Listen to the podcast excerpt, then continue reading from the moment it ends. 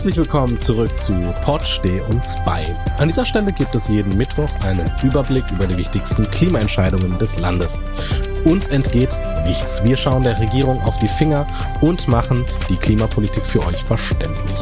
Wir, das ist eine Gruppe von Journalistinnen, Aktivistinnen, Wissenschaftlern und Politikberatern. Und diese Woche sind für euch mit dabei.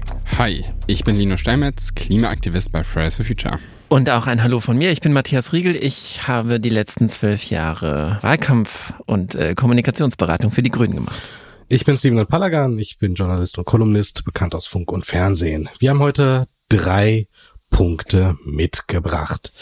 Nummer eins, Robert Habecks Reise nach Katar auf der Suche nach Gas. Nummer zwei, der Tankrabatt als beste oder durchschnittlichste oder vielleicht sogar schlechteste Idee, um den Klimawandel mit den sozialen Problemen Deutschland zu versöhnen. Und Nummer drei ist eine Überraschungsrunde. Da kommen wir später zu. Fangen wir an mit Punkt Nummer eins. Ich habe eine Insta-Kachel vom Browser Ballett gesehen, Matthias. Und da ist eine Art Zitat. du kannst nicht jetzt schon lachen. Da ist eine Art Zitat abgedruckt und das Gesicht von Robert Habeck und da steht, wir sind nicht bereit, weiter von einem autoritären Land abhängig zu sein, das die Menschenrechte mit Füßen tritt. Deshalb beziehen wir unser Gas jetzt von Katar. Und ich glaube, den allermeisten in Deutschland ging das auch ungefähr so. Wir möchten jetzt weg vom russischen Gas, auch weil wir uns da abhängig machen, weil wir diesen Krieg mitfinanzieren, weil wir dieses Regime stützen durch Gaskäufe und durch ähm, Import von russischem As, von russischer Kohle und Öl. Und jetzt gehen wir in Richtung Katar, um dort was zu machen. Das zumindest war die große Frage. Vielleicht kannst du, Matthias, uns da ein bisschen erhellen und mitnehmen auf die Spurensuche einer Antwort. Was meinst du? Na, wenn es so lupenreine Demokratien geben würde, wo wir jetzt äh, für uns irgendwelche Rohstoffe abziehen könnten, dann hätten wir ja kein Problem, ne? Äh, die Reisen sind natürlich, also Robert ist jetzt gerade auf ähm, Einkaufstour, muss man ja sagen, gezwungenermaßen. Ähm, hier ist es ganz schön am Brennen quasi überall und jetzt müssen wir irgendwie versuchen, ähm, für uns eine Energieversicherung, also eine Energieabsicherung sozusagen für den Winter, so wie er es nennt, also eine Energieversorgungssicherheit dazu, herzustellen. Das ist nicht nur auf Privathaushalte, sondern vor allem auf die Industrie bezogen. Und zuerst war er ja letzte Woche in Norwegen, also erstmal in ein uns näheres, vom Wertekonstrukt äh, näheres Land äh, zu reisen, um dort zu fragen. Dann merkt er dort, okay, da kriege ich nicht das genug. Die Katar-Reise stand schon an, Vereinigte Arabisch, Arabische Emirate dazu, dass er wusste, okay, ich muss auch dahin, weil wo bekomme ich denn gerade überhaupt? Also wo gibt es freie Kapazitäten? Das ist der erste Punkt. Zweitens, das vergisst man dabei, es gab oder es gibt schon länger äh, Energieprojekte, Austausch sozusagen mit den also mit Katar vor allem, also auf, vor allem auf erneuerbare Energien bezogen. Also wir konsumieren schon den Strom von denen und jetzt soll es eben ausgebaut sein oder ausgebaut werden. Letztlich alles unter dem Deckmantel, ähm, hier soll niemand im kommenden Winter frieren. Ähm, die Sache ist die, ähm, ich habe jetzt in der Taz gelesen, da wird gesagt, kann man tiefer sinken äh, als grüner Minister, wenn man äh, in, von dem einen nichts mehr, im Zweifel vielleicht sogar gar nichts mehr bekommt, der Hahn abgedreht wird und dann geht man einfach zu den anderen, die eigentlich Terrorfinanzierung machen und sich da was holt. Aber er ist natürlich in einer Ausgangssituation, das hat, die hat Robert sicher nicht ausgesucht, ne? Also beneiden können wir ihn alle nicht darum, was er da gerade machen muss, sondern ganz im Gegenteil. Ähm, und da wird's für mich aus meiner Sicht auch richtig spannend, weil wir merken, und ich gucke ja auch als Kommunikator, also als jemand, der das berät eigentlich, da drauf, wie offen damit umgegangen wird, dass wie, also wie viel er versucht, ähm, die Menschen mitzunehmen, ja, sei es jetzt auf seinem, äh, also über die Ministerium Social Media Kanäle, sei es über seine eigenen, also was er ja nur Insta noch über ist, aber wo quasi versucht wird, so viel wie nur irgendwie möglich, selbst eine halbe Stunde vorm Abflug nochmal ein Interview im Deutschlandfunk zu geben oder, oder, oder und sehr viele Journalisten auch mitzunehmen auf die Reise, um quasi, also wissentlich, ähm, dass es äh, Kritik geben wird, vorzubauen.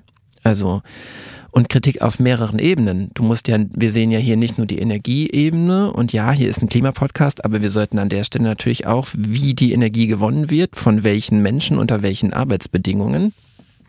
Auch das spielt ja bei so einer Reise jetzt nach Katar vor allem äh, nochmal eine ganz andere Rolle. Und diese Menschenrechtsverletzungen beziehungsweise auch gleichzeitig dieses äh, autoritäre Regime, was dahinter steckt, da es war einfach sehr, es war zu erwarten, wie viel Kritik da kommen wird an ihm oder an der Reise selbst und dem versuchen sie natürlich vorzubeugen. Also so, so weit es geht, nach vorne zu gehen und zu zeigen, okay, wir sind offen, wir werden die Probleme ansprechen und wir sind uns bewusst darüber, dass es hier gerade eine Wahl zwischen Pest und Cholera ist.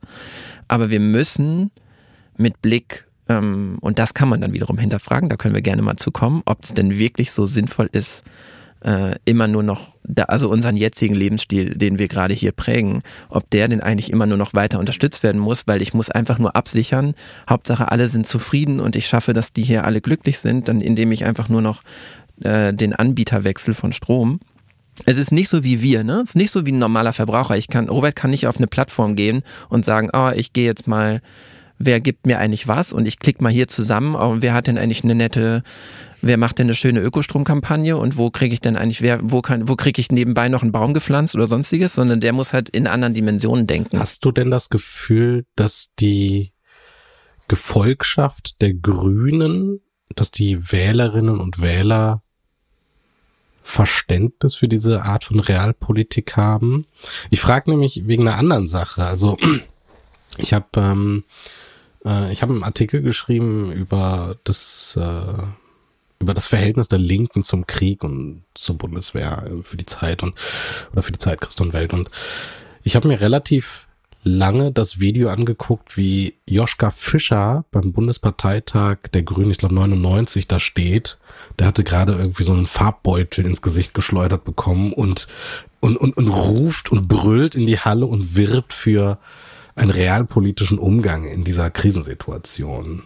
Und das ist etwas, wo ich das Gefühl habe, dass es damals die Grünen fast zerrissen hat. Ne? Irgendwie der, der, der Joschka Fischer wurde als Kriegstreiber verhöhnt und also ich glaube, du kannst es nicht vergleichen mit der Stimmung von damals in den 90ern. Das ist für mich nicht sichtbar gerade oder spürbar oder so, dass es bei mir schon so aufläuft, dass die Leute darüber sprechen. Aber ich glaube, es gibt eine immense Diskrepanz in der Wahrnehmung zwischen dem, was Grün gerade versucht, also diese Wirtschaftsnähe, die Robert, also die er erstmal sozusagen in den Vorurteilen der Menschen im Kopf sagt, okay, Grüne und Wirtschaft, wie geht das eigentlich zusammen? Auch übrigens von den Wirtschaftsvertretern. Das ist doch, also ist ja nicht ein Zufall, dass man jetzt liest von denen, die mitgereist sind, also RWE-Chefs und was weiß ich nicht, dass die sagen, ah, wir sind eigentlich ganz überrascht davon, wie ähm, was eigentlich mit den Arabischen Emiraten, wir waren immer zu zögerlich und der Herr Habeck ist hier so Moderator und versteht sich ja Türfen und sonstiges. Da steht ganz viel Öffnung im Raum und das führt aber dazu, dass du eine immense Gruppierung von Menschen verlierst, auf der anderen Seite aus meiner Sicht, die eher aus einem kritischen Denken kommen und die eher für die Grünen stehen, die natürlich eher diesen Vorwurf von Verzicht oder Verbotspartei hatten das ist aber nicht als Verzicht gemeint, sondern das ist letztlich eigentlich eine Befreiung von dem Überfluss. Versteht ihr, was ich meine? Also die wollen mhm. eigentlich sagen, ey, wir brauchen doch nicht diesen stetigen, ich muss doch nicht alles immer haben.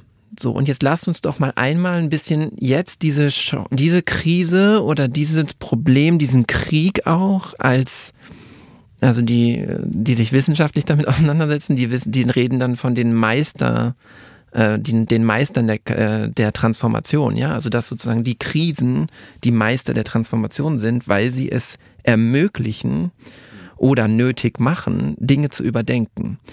Und da wollen die Grünen aber, aber nicht als also Getriebene also, wirken. Da wollen ja. die Grünen nicht nur stehen als oh, Hilfe, wir sind die aber mit dem Zeigefinger, sondern sie wollen irgendwie so einen Mittelweg finden. Was ich jetzt ganz viel gelesen habe in den Artikeln dazu ist, Robert Habeck ist gezwungen, nach Katar zu gehen und zu sagen, wir müssen jetzt Gas importieren ähm, und irgendwie die Realpolitik holt ähm, Herrn Habeck ein. Aber ich frage mich so ein bisschen, erstmal, es ist ja eine 180-Grad-Wende von dem, was im Wahlkampf gesagt wurde und ich glaube, sowas bleibt einfach nicht unverschont, hoffe ich, in der deutschen ähm, Klimapolitik. Aber dann ist die Sache ja, wieso ist es überhaupt so oder ist es überhaupt so alternativlos, wie es dargestellt wird? Weil am Ende des Tages muss unser langfristiges Ziel ja sein, wir wollen eigentlich so schnell wie möglich aus Öl, Gas und Kohle raus. Und wir gehen jetzt da Energiepartnerschaften ein, die wahrscheinlich Jahrzehnte dauern werden. Innerhalb von ein paar Wochen, Krise hier in Deutschland. Ähm, und ich frage mich so ein bisschen, was ist denn die Re Relation davon und brauchen wir es wirklich überhaupt? Also ist es alternativlos oder nicht? Also es gibt ja einen, einen großen Teil von der grünen Community, die, die weiß, dass man, dass wir 2035 aussteigen wollen aus dem Gas und die sich natürlich jetzt fragen, hä, hm. jetzt redet der da von langfristigen Partnerschaften. Auch da bitte immer trotzdem nochmal vorsichtig hinterfragen, Redet er denn wirklich von langfristigen Partnerschaften über Gas oder geht es dann schon um Wasserstoff? Oder geht es dann schon um Ammoniak oder sonstiges, also um Alternativtechnologien, mhm. die quasi dort durch, das, durch die viel Energie, die die produzieren können, zu so einem günstigen Satz. Was ist das sozusagen, ähm, einfach weil es so viel Sonne und so gibt. Ja, was ist das für uns wert? Ich finde das auch auffällig, wie stark ähm, ihm vorgebaut wird. Also das hat aber was damit zu tun, dass er es selber so macht. Ne? Das möchte ich nur noch mal sagen. Ja, Dadurch, das, dass er in jedes Horn schreit, das ist seine Geschichte. Das mache ich nicht äh, so gerne jetzt hier und das stockt mir im Art, das stockt mir im Hals und und und und und. Das ist seine Art. Das mag ich Bei der auch SPD an ihm. würde man sagen, das machen wir mit Bauchschmerzen. Ja, das, genau, das wäre der SPD-Sprech. Darauf haben sich alle die letzten 20 Jahre geeinigt. Also Robert sagt jetzt nichts in so eine Kamera, was er nicht auch in dem Moment meint. Das muss man schon mal einmal, also der, du kannst mhm. ihm wenig geben, was er einfach so sagt.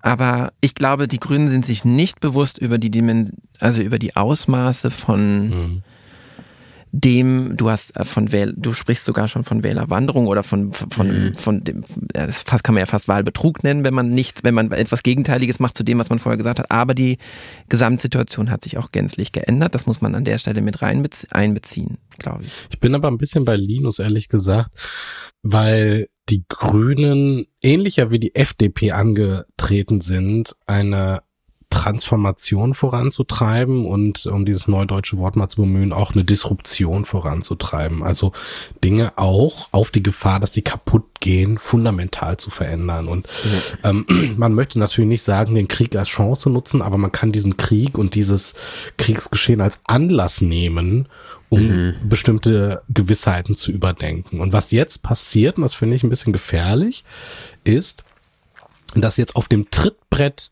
dieser Ereignisse die ganzen Leute mit ihren äh, Plänen aus den 80ern wieder um die Ecke kommen. Ja. Da sollen die Atomkraftwerke wieder äh, äh, äh, wie war es, der Ausstieg vom Ausstieg vom Ausstieg vom Ausstieg äh, wieder ange, angezogen werden. Die Kohlekraftwerke sollen länger laufen. Jetzt reden wir auch wieder über Gas und zwar nicht über Biogas. Wir aus also das ist total interessant. Wir reden nicht über mh, hm, Kraft-Wärme-Kopplungsanlagen, Erdwärmepumpen, Solartechnologie, schnell das Thema Windkraft ausbauen, irgendwie Offshore-Anlagen in Betrieb nehmen. Wir reden über Alternativen auf der Mittelfristplanung ja. Mhm. Und ähm, ich habe ein bisschen das Gefühl, dass die Lobbyisten gerade auch eine goldene Zeit und eine goldene Blüte erleben, um da so durch die Hintertür wieder ihren ihren stinkenden Scheiß irgendwie in die Gesellschaft zu tragen. nee, Steven, also genau diesen Gedanken kann ich aber total verstehen, weil auch ich das Gefühl so ein bisschen, alle machen gerade Goldmedaillen im 1000 Meter zurückrudern, wenn es um die Energiewende geht, weil im Grunde genommen wirklich einfach die Konzepte von vor 10, 20, 30 Jahren ähm, wieder aufgebracht werden. Und das vielleicht nochmal zum Kontext auch. Gas ist halt einfach keine nachhaltige Technologie. Also egal wie viel gesagt wird, dass das eine Brückentechnologie ist, am Ende des Tages ist das halt ein fossiler Stoff, genau wie es Kohle auch ist. Bei Kohle ist es ja offensichtlich, dass es ähm, eine dreckige, eine unnachhaltige Technologie ist, aber Gas ist dasselbe, Öl, Öl ist dasselbe. Das hat teilweise kleine Unterschiede daran, wie viele Emissionen das erzeugt, aber im Kern sind das halt alle unnachhaltige Technologien und was halt dann grünen Politiker wie Robert Habeck halt oft auch machen, ist dann sagen sie sowas wie, ja, aber das kann dann später Wasserstoff werden und das ist dann natürlich klimaneutraler grüner Wasserstoff, aber da können wir uns gerade null drauf verlassen. Also wir wissen nicht, ob in zehn Jahren Katar in der Lage sein wird, irgendwas an Wasserstoff an uns zu liefern, weil das sind gerade alles Das sind gerade alles kleine Pilotprojekte, das sind alles kleine Projekte, die noch überhaupt nicht so eine Marktreife erreicht haben. Also das vielleicht nur zum Kontext dazu, dass die Sachen, die gerade passieren, die sind ein Tritt in den Arsch vom 1,5 Grad Ziel. Also das muss man schon so sagen. Man kann auch sagen, okay, es ist Krieg, es ist Krise, es muss irgendwas gemacht werden, aber wir sollten schon auch offen anerkennen, dass das halt, halt eben einfach gerade total entgegen den Klimazielen wirkt. Das stimmt, aber zum Kontext gehört auch, dass wir davor 16 Jahre eine Bundesregierung hatten und auch davor übrigens eine Bundesregierung, mhm. äh, in denen die Grünen sogar beteiligt waren, also vor Merkel mit Schröder, wo das schon, also wo nicht die Grundlagen und vor allen Dingen in der Merkel-Zeit nicht die Grundlagen gelegt wurden dafür, dass wir jetzt in einer anderen Ausgangssituation stecken. Also die Misere, dass ich eben, dass eben nichts investiert wurde und nicht nach alternativen Energien gesucht wurde oder nach alternativen Partnerschaften oder die, also diese Abhängigkeit, dafür kann ein Herr Habeck nichts. Die Frage ist, worüber wird gerade geredet? Er muss, ne, also was, du hast nicht viel Aufmerksamkeitsspanne. Und die, in der Spanne, wo wir gerade sind, ist das Problem, dass die fossilen Energien uns momentan von Russland geliefert werden und wir über die Hälfte von allem, was wir überhaupt verbrauchen, von denen fucking abhängig sind. So. Mhm. Und ähm, jetzt kann man das hinterfragen, ob man vielleicht sich noch mehr auch über Verzicht, wie viel man dadurch wegkommt. Und es liegen genug Vorschläge auf dem Tisch, wie man sehr schnell Dinge einsparen kann. Wir kommen nur, wir werden nie an die Situation kommen, dass Deutschland sich selbst versorgen kann in der Energiefrage. Und deswegen müssen wir unterschiedliche Partnerschaften aufbauen. Und das, das jetzt mit dem Katar oder mit den Emiraten oder wie auch immer ist, das ist nicht glücklich, aber es ist zumindest, und da möchte ich nochmal sagen, das finde ich schon wichtig, dass an der Stelle eben nicht nur jetzt alternativ, also nicht nur das Erdgas gesucht wird, sondern direkt damit in der Verbundenheit. Und natürlich kann man sagen, das ist nur hohle Worte. Aber ich glaube schon, dass wir damit, dass man auch ein Stück weit versuchen muss, ihm jetzt eine Chance zu geben, also ihnen, nicht nur ihm, also nicht nur Robert, sondern der neuen Bundesregierung oder eben den Grünen eine Chance zu geben, dass jetzt das, was alles nicht getan wurde, neu aufzuarbeiten. Also neue Grundsteine zu legen. Ja, ich finde den Punkt so ironisch, weil ich glaube, im Grunde genommen sind es ja gerade die Klimaaktivistinnen oder die, die Klimaaktivisten sind gerade die einzigen, um es so zu sagen, die tatsächlich einen Plan haben. Weil was Robert gerade macht, das ist zwar auf 15 Jahre ausgelegt und auch diese Partnerschaft, die trägt auch erst so in vier Jahren, dann sind wir aber beim Stand genau wie vor vier Jahren. Dann sind wir genau beim selben Stand wie gerade. Dann haben wir wieder einen autokratischen Staat, der liefert uns wieder Öl und Gas und wir sind wieder abhängig davon und unterstützen dabei Menschenrechtsverbrechen. So, das ist, das ist der Punkt. Und was Klimaaktivisten ja sagen, ist, wir müssen jetzt die Krise nutzen und so schwer es ist, wir müssen disruptiv sein und wir müssen jetzt verdammt nochmal darauf achten, dass wir die Erneuerbaren ausbauen. Ich würde auch schon sagen, das kann man schon auch Robert vorhalten. Also die Bilder, die wir gerade von ihm sehen, die sind aus äh, Abu Dhabi war das eine und das andere war halt Katar. Ähm, aber ich habe ihn jetzt noch nicht irgendwie auf der Windfarm gesehen. Und ich glaube, es ist schon so, dass wenn wir jetzt loslegen, dann haben wir halt in vier Jahren eine substanzielle Verbesserung. Dann sind wir nicht mehr abhängig. Die Politik hat einen extrem langen Bremsweg. Ja, in all ihren äh, Maßnahmen, wie auch immer. Also jetzt wird quasi, sie haben auf die Bremse getreten, schon im Dezember, weil sie gemerkt haben, scheiße, das wird sich mit Russland auf jeden Fall zuspitzen. Ja, da hat niemand in der von an Bodentruppen gedacht, ja. Und äh, die haben da schon auf die, auf die Bremse gedrückt und haben gesagt, okay, wir müssen jetzt, wir müssen sofort ähm, irgendwie müssen uns die Gesetze angucken zu, ähm, wie eigentlich unser Gasbestand ist, etc., etc., etc. Und diese Abhängigkeit wurde da erstmal so richtig deutlich. Und jetzt, was man jetzt macht, wie Linus gerade eigentlich ganz gut beschrieben hat, jetzt sucht man einfach nur oh, ich kann mir jetzt ähm, H&M macht also Kinderarbeit, dann kann ich ja jetzt nicht mehr, dann kaufe ich mir jetzt mein T-Shirt bei Zara. Also sozusagen, äh, ich wechsle einfach nur den Anbieter und habe überhaupt nicht darüber nachgedacht, ob das, ob das nicht auch irgendwie komisch hergestellt wird oder was da denn dahinter steckt. Und jetzt anstatt nochmal in, also anstatt, das ist das, was du sagst, innehalten und wirklich den anderen Weg zu gehen eigentlich wissen sie ja sogar, dass die Lösung sozusagen eigentlich immer nur im, eine wirkliche Lösung findest du nur im Unbekannten. Aber da traut sich gerade keiner dran, eben weil der Bremsweg noch zu groß ist. Jetzt muss man aber dazu sagen, gleichzeitig nehmen Sie das Osterpaket, gleichzeitig arbeiten Sie am Sommerpaket für den extremsten Ausbau von erneuerbaren Energien. Wir haben hier am Anfang mal, als wir den Podcast gegründet, also als wir angefangen haben, darüber gesprochen, was das für immense Pläne sind, die da vor uns liegen und mhm. was das für Einschnitte in unserer aller, in unsere Sichtweise auf dieses Land, nämlich also auf, in die Natur, weil hier einfach sehr viel eingegriffen werden wird, was eben jetzt nicht unbedingt Verspargelung, aber was einfach Windrä Windräder oder wenn auf jedem neuen, wenn auf jedem neu gebauten Haus so eine Solardach drauf ist, dann wird es einfach anders aussehen hier. Mhm. So. Und jetzt müssen wir, aber die Realitäten haben sich überschw, also die verändern sich so schnell, also quasi über das, was wir noch Anfang Februar, also Anfang Februar, hallo? Anfang Februar dieses Jahres gesprochen haben, also wo wir den Koalitionsvertrag uns angeguckt haben und dann drei Wochen später, wo auf einmal sich dann sozusagen eine Weltordnung ändert und dadurch auch, und dadurch endlich, das möchte ich an der Stelle vielleicht auch nochmal sagen, diese Abhängigkeit ja erstmal ersichtlich wird und dass ich mit meiner Mama zum Beispiel darüber diskutieren kann, das ist ja schon mal ein Riesengewinn. Mhm. Äh, jetzt ist nur die Frage, wie komme ich da raus? Gibt es eigentlich einen anderen Weg? Ich glaube, der Weg, den Sie gehen, ist in Teilen ein richtiger, nämlich die, die Diversifizierung, also sprich nicht nur den, also die Aufteilung von den verschiedenen Energiearten, sondern auch von mhm. den verschiedenen Lieferanten. Ähm, da trifft dieses dämlich von Robert ja eigentlich, also Robert Habeck jetzt ziemlich gut, das als dämlich zu beziehen, egal ob man es jetzt von Russland bekomme oder von wem auch immer, sich auf einen Lieferanten zu konzentrieren, ist einfach Schwachsinn, das weiß jeder. Ähm, aber ihm bleibt gar nichts anderes übrig. Das habe ich vorhin, damit habe ich angefangen. Mhm. Es gibt keine Loop. Es gibt, wo sollen denn die Rohstoffe mhm. herkommen? Wir überleben, wir leben völlig über unseren Verhältnissen an der Stelle. Und da sehe ich gerade, ehrlich gesagt, nichts. Also es gibt mhm. keinerlei, weil man nämlich nicht dastehen will wie jemand, der sagt, ah, bitte jetzt verzichten Sie alle mal, weil man hat ja jetzt zwei Jahre Regelungen äh, für den privaten Verzicht hinter mhm. sich. Jetzt möchte keiner mal sagen, ja, wir äh, schaffen jetzt mal die ähm, äh, Geschäftsreisen ab oder wir sagen jetzt mal, macht mal dies, macht mal das, macht mal das nicht, äh, um Öl mhm. einzusparen am Tag. Oder wir machen jetzt nicht noch ein Tempolimit runter, weil ähm, dann, dann kommen die Leute sich wieder bevormundet vor.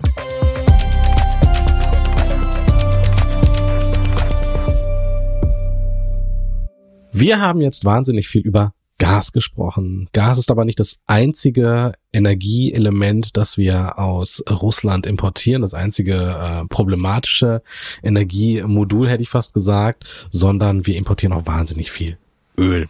Der Sektor, der den meisten Ölverbrauch äh, beansprucht, ist der Verkehr. Und da haben wir gesehen, was passiert, wenn geopolitische Entwicklungen auf Energiepolitik treffen. Die Benzinpreise sind in die Höhe geschossen.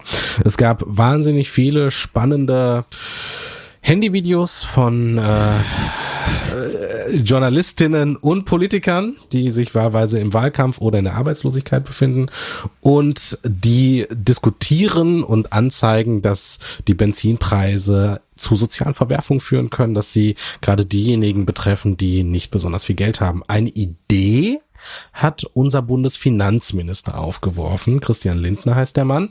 Der hat gesagt, was machen wir denn oder was haltet ihr denn davon, wenn wir einen Tankrabatt einführen?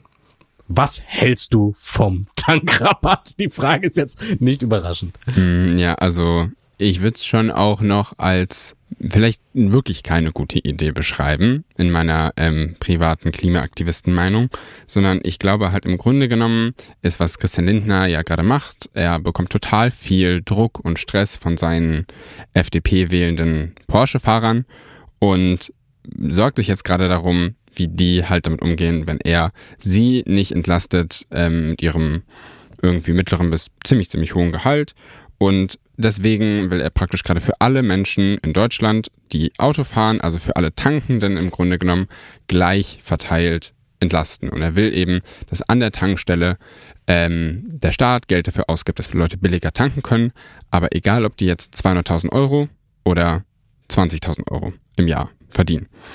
Und das ist im Grunde genommen da, wo ich anfange, Probleme damit zu haben. Ich kann sehr gut verstehen, dass wenn wir die Klimawende vorantreiben wollen, dann müssen wir die Menschen entlasten, die gerade unter hohen Energiepreisen leiden, weil wenn wir Wandel ähm, und gerade progressiven Wandel für Leute, die wenig Einkommen haben, damit assoziieren, dass sie auf einmal broke sind, dass sie auf einmal kein Geld mehr ausgeben können, dann schaffen wir das nicht. Deswegen, ich finde es total wichtig, dass wir ähm, auch irgendwie tanken nicht zu teuer werden lassen gerade, aber das ist halt eben einfach ein Vorschlag, der unglaublich wenig sozial ist und der auch sehr wenig gezielt ist, sondern der ist einfach allen Menschen überall, egal äh, wer sie sind oder irgendwie für aus welchen Gründen sie fahren, der sie alle entlastet in gleichem Maße. Und das ist einfach unfair, finde ich. Ähm, aber es gibt ja auch ganz andere Konzepte. Also es gibt Konzepte von der SPD, es gibt Konzepte von den Grünen, die gerade Gegenvorschläge gemacht haben, wo sie eben das gezielter machen wollen, wo sie Leuten ein Energiegeld auszahlen wollen, ähm, je nachdem, wie viel Menschen verdienen und wie viel sie tatsächlich tanken müssen. Was denkt ihr dann dazu? Es gibt sogar, das muss man der Vollständigkeit halber, es gibt auch einen Vorschlag von der CDU, oder von der Union. Oh ja, stimmt. Damals mal an der Stelle. Ähm, Merz hat ja vorgeschlagen, lass mal einfach äh, Mehrwertsteuer von 19 auf 7 Prozent runtersinken. Das ist dann so wie, also das Mhm. hätte eigentlich, das ist so die Möwen, Möwenpick-Steuer jetzt auf Tankrabattniveau. Ähm, geht halt schnell, ne? Haben wir alle erlebt. Unter Corona kann man mal eben machen. Mehrwertsteueränderung, bam, bam, bam, bam, bam, geht easy durch. Kriegen wir hin. So, Menschen kennen das. Das muss ich denen noch nicht tausendmal erklären. Ist viel einfacher kommunizierbar als zum Beispiel ein solches Energiegeld. Daran sind schon mehrere äh, Wahlkämpfe gescheitert, sage ich jetzt mal so.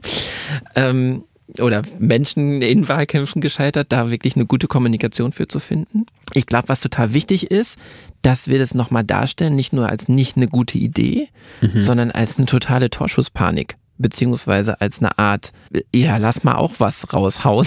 So, Also so Abwrackprämienmäßig, ne? Ja, also das ist so, Ja. äh, jetzt brauchen wir mal eben, wir müssen jetzt mal hier irgendwas machen, damit die Leute Ruhe, Genau. Ru- Ruhe geben, so ungefähr. Was ich interessant finde, ist, äh, welche Effekte diese Senkung der Mehrwertsteuer zum Beispiel hätte. Ich habe es an zwei Beispielen mir mal angeschaut. Das eine ist die sogenannte Tamponsteuer, wo man die äh, Mehrwertsteuer, ich glaube, entweder von 19 auf 7 Prozent reduziert hat bei Ja. Tampons und Hygieneartikel, was einfach nur zu einer magischen Steigerung der äh, Preise geführt hat, so dass dann äh, es eher zu einer Art Subvention für diese Tamponhersteller dann avanciert ist und die äh, äh, und die Menschen dann einfach dieselben Preise gezahlt haben wie vorher auch, nur dass die Margen dann auf der auf der Herstellerseite größer waren. Und es gab ja eine Mehrwertsteuerreduktion. Ich glaube, die gab es doch schon mal, auch an der Zapfsäule. Und das hat dann äh, auch dazu geführt, dass die Benzinpreise einfach teurer wurden, also im Verhältnis, so dass dann mehr bei den äh, Spritherstellern hängen blieb. Und deshalb, also wenn du das auf der Tankstellenseite reduzierst, durch Tankrabatt, Mehrwertsteuer, was auch immer, kann dir ja keiner versprechen, dass die, äh, dass die Erdölbetreiber oder die Mineralölbetreiber und die Tankstellenbetreiber nicht einfach äh, äh, die Preise anziehen. Hindert sie ja keiner dran, kannst ja einfach machen. Und äh, die haben dann enorme Margen und müssen am Ende des Tages weniger äh, Steuern bezahlen. Und die äh, Verbraucherinnen und Verbraucher zahlen aber genauso viel Geld für ihr Benzin und den Diesel wie vorher auch. Also das kann ein Ja. enormer Schuss ins Knie sein. Aber das ist ja schon ein riesiges soziales Problem gerade in unserer Gesellschaft. Und man merkt es auch, es ist halt ironisch, dass ausgerechnet die gut verdienenden oder ehemals gut verdienenden Bildchefredakteure sich beschweren, aber es ist schon eine Herausforderung, auch für den gesellschaftlichen Zusammenhalt. Ja, Wir sehen jetzt also die Tankpreise beziehungsweise die Preise für Sprit und wir sehen eine mögliche Problemlösung durch die Einführung von Tankrabatt. Du hast jetzt gesagt, Linus, das äh, bekommt ihr nicht so gut. Du siehst eher Alternativen, die wirkungsvoller und auch sozial gerechter werden. Eines davon ist das sogenannte Mobilitätsgeld. Was ist das Mobilitätsgeld? Erklär mir bitte mal. Also das Mobilitätsgeld ist im Grunde genommen ein Konzept von den Grünen. Also da geht es eben darum, dass BürgerInnen direkt selber so einfach einen pauschalen Betrag ausgezahlt bekommen über ihren Arbeitgeber tatsächlich. Aber die Idee davon ist einfach, wir können es uns alle ausrechnen. Ich fahre jetzt kein Auto, aber die von uns, die das tun, zahlen vielleicht jetzt wegen den höheren Preisen 50, 40, 50 Euro mehr. Und das ist genau ein Betrag in dieser Höhe, je nachdem, wie viel man verdient und wie viel äh, es einen halt eben auch belasten würde, dass man das überwiesen bekommt am Ende des Monats. Das heißt, es geht nicht, wie beim Tankrabatt das vielleicht der Fall wäre oder bei einer Mehrwertsteuersenkung, das geht nicht an Unternehmen, das geht nicht irgendwie an die großen äh, Lieferer von Benzin und von Öl, sondern das würde halt tatsächlich direkt an die Leute gehen und es lässt sich eben auch staffeln. Also genau diese Probleme, die wir beschrieben haben, die sozialen Probleme, dass man eben Leute, die 200.000 Euro verdienen, genauso Geld gibt wie Leute, die es halt wirklich nötig haben. Das ist praktisch der Ansatz. Die SPD hat das jetzt so ein bisschen übernommen. Die wollen eine Variation davon auch und die scheinen sich jetzt gerade gegen die FDP durchzusetzen. Und das ist im Grunde genommen das Spannende, weil da wird jetzt gerade drüber diskutiert unter den Ministern, was davon tatsächlich jetzt gerade gemacht wird, aber es wirkt so, als würde so eine Staffelung passieren und ich glaube, die große Frage ist tatsächlich, wie genau die dann aussieht. Äh, Matthias, was passiert da hinter den Kulissen? Also sind die sich alle uneins? Versuchen die einfach mal mit Bild-Zeitungsaufmachern Politik zu machen und die Bevölkerung einzukassieren? Äh, erzähl doch mal bitte so anhand dieser Politikmechanik, wie sich das gerade entwickelt hat. Mm, du musst ja erstmal so sehen, das ist ja eine sehr aufgeheizte Situation gerade. Dadurch, dass sich jeden Tag die Informationen überschlagen sozusagen und dadurch das alles sehr, also ist sehr viel Druck unterm Kessel, so würde ich es vielleicht mal sagen. Deswegen passiert sowas relativ schnell. Wir kennen das auch aus anderen Zusammenhängen, wie schnell mal so eine Idee einfach in den Raum geworfen ist, beziehungsweise wie schnell man Handlungsfähigkeit beweisen will. Das Gute ist doch, sie werden das diese Woche tun. also äh, am Sonntag wird gewählt im Saarland, in sieben Wochen wird gewählt in NRW, in was weiß ich, was ist das, acht oder neun Wochen. Ich, also bitte nagelt mich darauf nicht fest, aber es ist Anfang Mai, wird in NRW gewählt, dann wird noch in Schleswig-Holstein gewählt. Also und immerhin NRW, das größte Bundesland, also bevölkerungsreichste, nicht das größte, äh, haben wir da ähm, mit einer Wahl am Start. Und da will man einfach zeigen, hey, wir sehen eure Sorgen, wir nehmen euch wahr, wir haben verstanden, dass es gerade ein Problem dabei gibt. Ähm, und dann muss man, wie ich es gerade schon sagte, diese Handlungsfähigkeit umsetzen. Und da brauchst halt eine schlaue Lösung und nicht eine, die sozusagen halbgar um die Ecke kommt und irgendwie, so wie wir den Tamprabat jetzt ja schon auseinandergenommen haben, mehrfach, sondern es wird eine relativ komplexe Lösung sein, mhm. glaube ich, und nicht nur eine. Das wird nicht mal eben so sein, ah, und wir zahlen euch über den Arbeitgeber ähm, dann am Ende des Monats Geld aus. Das wäre ja easy. So, oder ihr kriegt alle Gutscheine von uns so. Nee, das, so wird es nicht sein, sondern es ist ein bisschen komplizierter, weil äh, es gibt ja auch so Menschen wie mich zum Beispiel, der ist dann selbstständig, ich habe überhaupt keinen Arbeitgeber, der kann mir überhaupt nichts zahlen. Also von wem kriege ich denn eigentlich das Geld, wenn ich jetzt ein Auto hätte, mit dem ich fahren würde? Wo könnte ich denn dann das äh, wiederum gültig machen? Oder was bedeutet das denn für mich? Ähm, eigentlich, also das ist nicht so einfach zu sehen. Deswegen, und Politik muss sich immer, hat immer den Anspruch, sich um alle zu kümmern. Deswegen geht es auch nicht mal eben so äh, jetzt von heute auf morgen im Sinne von, ja, und jetzt haben wir sofort die Lösung schon parat, sondern da sind ganze, Bet also das sind wirklich Maschinerien sozusagen, die da jetzt angeschmissen sind, zu überlegen, wie kann ich das am schnellsten und am effizientesten und am besten übersetzen. Das heißt, am Ende des Tages, Druck bleibt, Druck ist hoch und es müssen Lösungen her. Das ist aber Politik, das ist deren Job. Ja, ähm, ich glaube nicht, dass es Energiegeld heißen wird, mhm. weil dann würden sie sagen, das ist ja der Vorschlag von den Grünen. Vielleicht äh, heißt es deswegen auch nicht Mobilitätsgeld, weil es ja auch von den Grünen kommt, sondern es muss irgendwas, am Ende heißt es irgendwie und dann wird es eine, eine Mischung sein, die versucht wird, Sie wird nicht reichen, das können wir uns alle schon mal, also das muss man einfach an dieser Stelle mal einmal sagen. Das ist so eine eingefahrene Situation, dass die Menschen, denen, die wirklich wenig Geld haben, bei denen ist das alles durchgerechnet. Und die können sich, also die tanken einfach für 40 Euro einmal im Monat, sage ich jetzt mal, und mehr haben die nicht. Und wenn die 40 Euro jetzt für 100 Kilometer weniger reichen, dann ist es für die ein echtes Problem. Das ist nicht mal irgendwie, ah, dann fahre ich jetzt mal am Wochenende nicht weil ist ja Frühlingsanfang, fahre ich jetzt mal nicht zum See oder irgendwo spazieren oder in irgendeinen Freizeitpark, weil jetzt Freedom Day, oh, ich darf da wieder rein, sondern äh, äh, nee, das ist für die ein, wie du es schon gesagt hast, ein existenzielles Problem, weil ich kann dann nicht mehr meine Kinder zur Schule bringen oder ich kann mir nicht erlauben, in dem Stau auf der A43 zu stehen oder was weiß ich nicht wo. Also das ist ein, mhm. das ist ein echtes Problem für diese Leute und für die wird es auch nicht, das wird keine unmittelbare Lösung sein, sondern die wird, das ist komplex. Und da versucht Politik Lösungen zu bringen, aber es wird zu, aus meiner Sicht zu massiven Verwerfungen kommen und natürlich auch dadurch zu einer extremer Frustration. Und da sind wir jetzt gerade erst am Anfang. Weil jetzt gerade können noch alle sagen, oh, ich, äh, ich reduziere mich ein wenig, so, oh, jetzt kommt ja auch die Sonne wieder raus, dann putze ich mal mein Fahrrad, so ungefähr.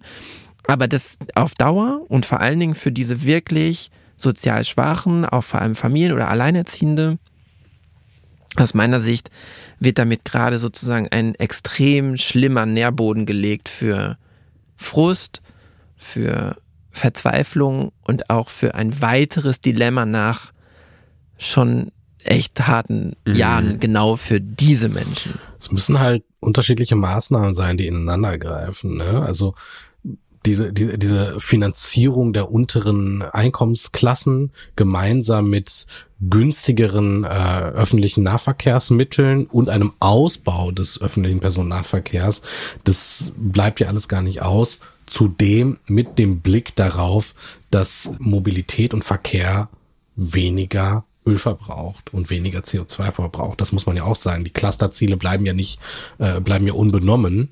Weit, weitergehend gibt's auch noch eine Klimakrise. Hm. und es ist nicht nur, es ist übrigens nicht nur die Energiefrage, was Tanken oder Heizen anbelangt, sondern das geht ja weiterhin auch in den Lebensmittelbereich oder sonst ist, ne? Also Klar. wo wir auch die Knappheit schon spüren und wo bestimmte Preise einfach jetzt, Aldi hat schon angekündigt und wenn der Aldi, hallo, sozusagen der Branchenplayer ankündigt, oh und jetzt wird auch übrigens dadurch werden Brötchen und bla und bla bla bla bla. Mhm äh, teurer, dann zieht es so, das ist also ein, also nicht ganzheitlich, aber es ist einfach an sehr vielen Ebenen so, dass es nach oben geht. Und das werden wir spüren und ich hoffe nicht, dass das sozusagen, wir wissen alle, was das macht, also dass das auch ein politischer Nährboden sein kann wiederum.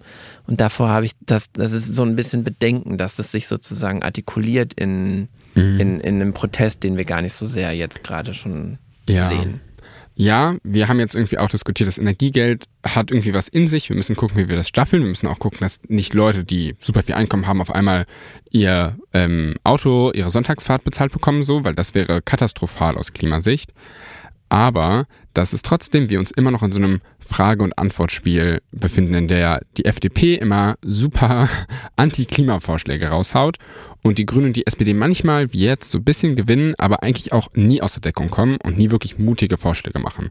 Und ich glaube, da ist halt schon auch noch die Aufgabe von sagen wir mal Klimabewegung, haha, ähm, dass wir eben auf die Straße gehen und dass wir diesen Druck aufbauen, damit diese mutigen Vorschläge kommen, weil die sind gerade eben noch nicht da.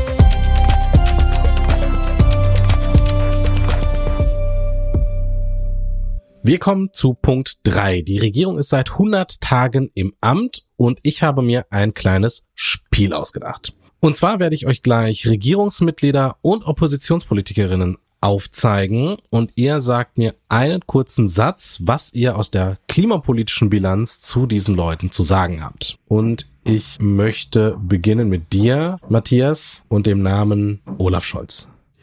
Wenn man Klimaschutzkanzler plakatiert, dann sollte man auch etwas dafür tun, dass das so ist.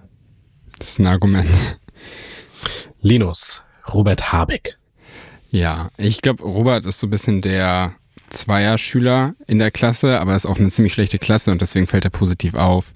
Also im Grunde genommen, er ist so ein bisschen der Knecht der Zwänge er versucht, also ich, ich kaufe ihm wirklich ab, dass er es versucht, aber es gibt einfach, wie jetzt in Katar, einfach so viele Momente, wo er es eben nicht schafft und das finde ich mal schade. Das wäre so mein Lehrerfeedback an ihn. Matthias, du bekommst von mir Markus Söder.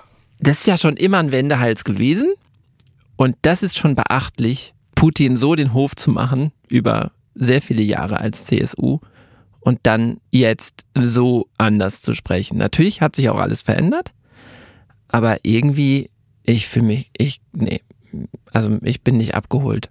Ja, finde ich auch. Linus, Christian Lindner.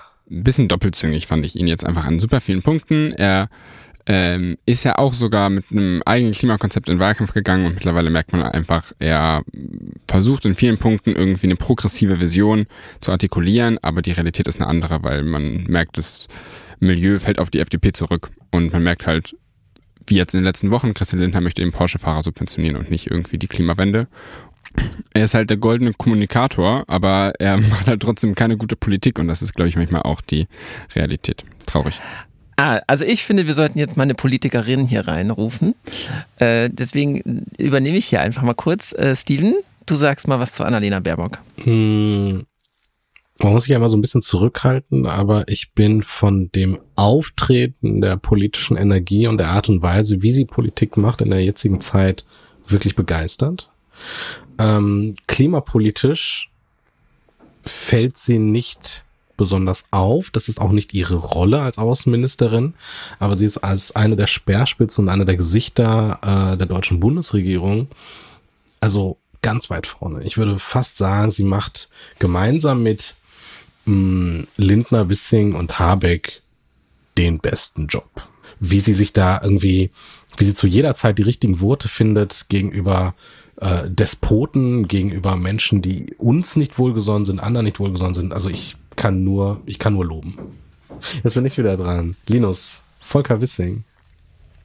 Ja, Volker Wer könnte man ein bisschen fragen. Also ich glaube schon, er ist einfach klimapolitisch wirklich praktisch nur negativ in Erscheinung getreten. Wir sehen halt einfach, dass wenn er rauskommt mit Vorschlägen, dann kommt er nicht mit Infrastrukturvorhaben, dann kommt er nicht mit einem Umbau des Mobilitätssystems in Deutschland raus, sondern als, wie gesagt, Anwalt der Autofahrer und ganz spezifisch Anwalt der reichen Autofahrer, der FDP.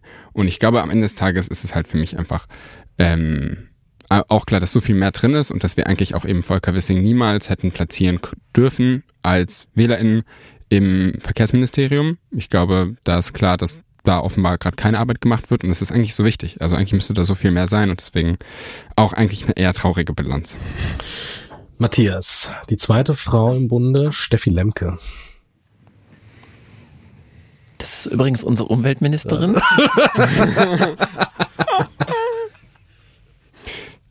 Ja, wir haben ja auch noch Cem Özdemir überraschend als Minister gehabt. Steven, was hältst du von Cem? Mm, wir haben in diesem Podcast, glaube ich, auch noch zu wenig über Landwirtschaft gesprochen. Das fällt mir jetzt mal ein, wo wir über Cem Özdemir sprechen oder ich darüber. Und ich glaube, er ist eine gute Besetzung für das Ministerium ob er eine gute Besetzung ist unter klimapolitischen Gesichtspunkten, das muss man noch sehen. Da ist er meines Erachtens noch nicht allzu prominent aufgefallen. Das muss ich jetzt äh, einfach mal zugeben.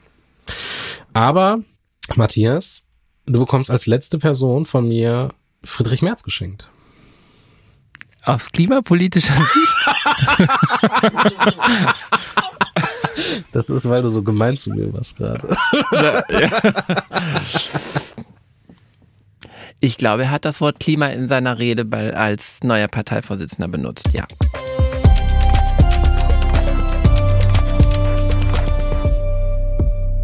Ja, für alle die unter uns, die sich jetzt bei den ganzen bösen Themen in der Welt auch motiviert fühlen, etwas dagegen zu tun, würde ich einfach noch einmal kurz darauf hinweisen.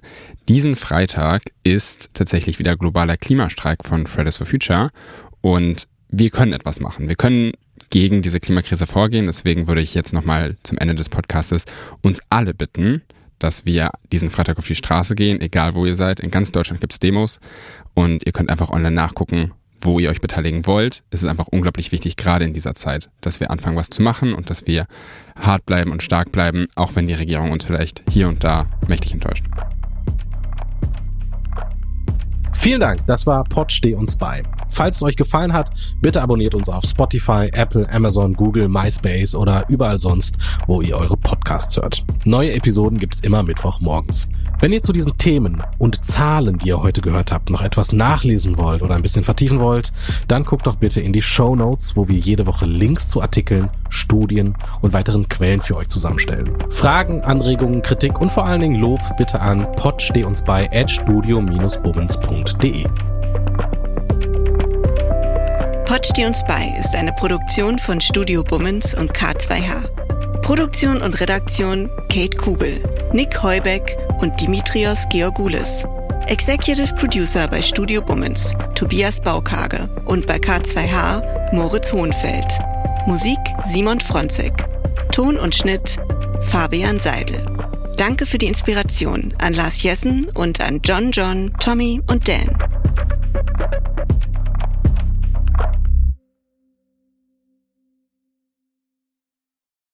Die Studio Bummens Podcast-Empfehlung. Ich bin ganz aufgeregt, weil wir haben uns ja in einem Podcast eigentlich kennengelernt mhm. und dann haben wir entschieden, dass wir quasi jetzt einfach uns weiter kennenlernen wollen und das machen wir weiterhin in einem Podcast. Ich möchte erstmal noch festhalten, dass nicht wir uns entschieden haben, sondern dass du mich aktiv gefragt hast.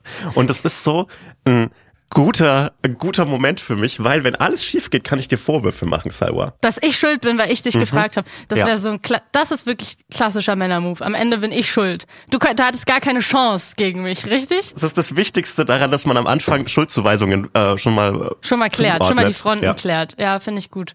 Hallo und herzlich willkommen, finde ich die Podcast-Phrase. Das sagen die immer. Hä, was willst du denn sagen? Was willst du, Ich was, möchte was sagen, wir? was- wir haben uns was noch gar nicht, Extravagantes. wir haben uns noch nichts überlegt, wie wir die Menschen, die hoffentlich das hören werden, wie wir die begrüßen. Förmlich, Handschlag, würde Hey, ich sagen. yo! Wenn wir in einem Raum aufzeichnen, können wir uns ja auch immer so abklatschen. Und dann ist quasi der Klatscher der Start für den Podcast. Wie findest du das? Wie fändest du, wie fändest du es, wenn man so, äh, wie so, wie so Studenten im Oh. ersten Semester so auf den Tisch klopft? Hey Leute, na? Nee, das ist komplett scheiße. Nee, das funktioniert irgendwie nicht. Kleiner Vorschlag, wie wär's mit Hallo? Hey Hotzo, ich freue mich sehr. Wir machen einen Podcast zusammen. Das Schwierige an einem Podcast ist es wie mit einem Hut, finde ich. Wenn du erst, den ersten Tag einen Hut trägst, ist es weird. Wenn du immer einen Hut trägst, ist es absolut okay. Zum Beispiel so Ray Garvey, der hat immer einen Hut auf und da wundert man sich auch nicht. Aber der erste Tag, an dem Ray Garvey einen Hut auf hatte, war weird. Ich bin dafür, dass wir in Zukunft mit Klopfen begrüßen und ab dem Moment, wo wir einen Podcast haben, auch einen Hut tragen. Es gibt, glaube ich, vier Millionen Einwohner Berlins und ich glaube, genauso viele Podcast-Ideen stehen an jedem Tag. Ja, und eine davon sitzt hier gerade. Warte, warte, einen Satz möchte ich noch haben. Salwa, und deshalb machen wir zusammen einen Podcast. Hotzo, ich freue mich drauf. Das wird gut. Von Studio Bummens, Hotz und Tumsi. Immer samstags. Überall, wo es Podcasts gibt.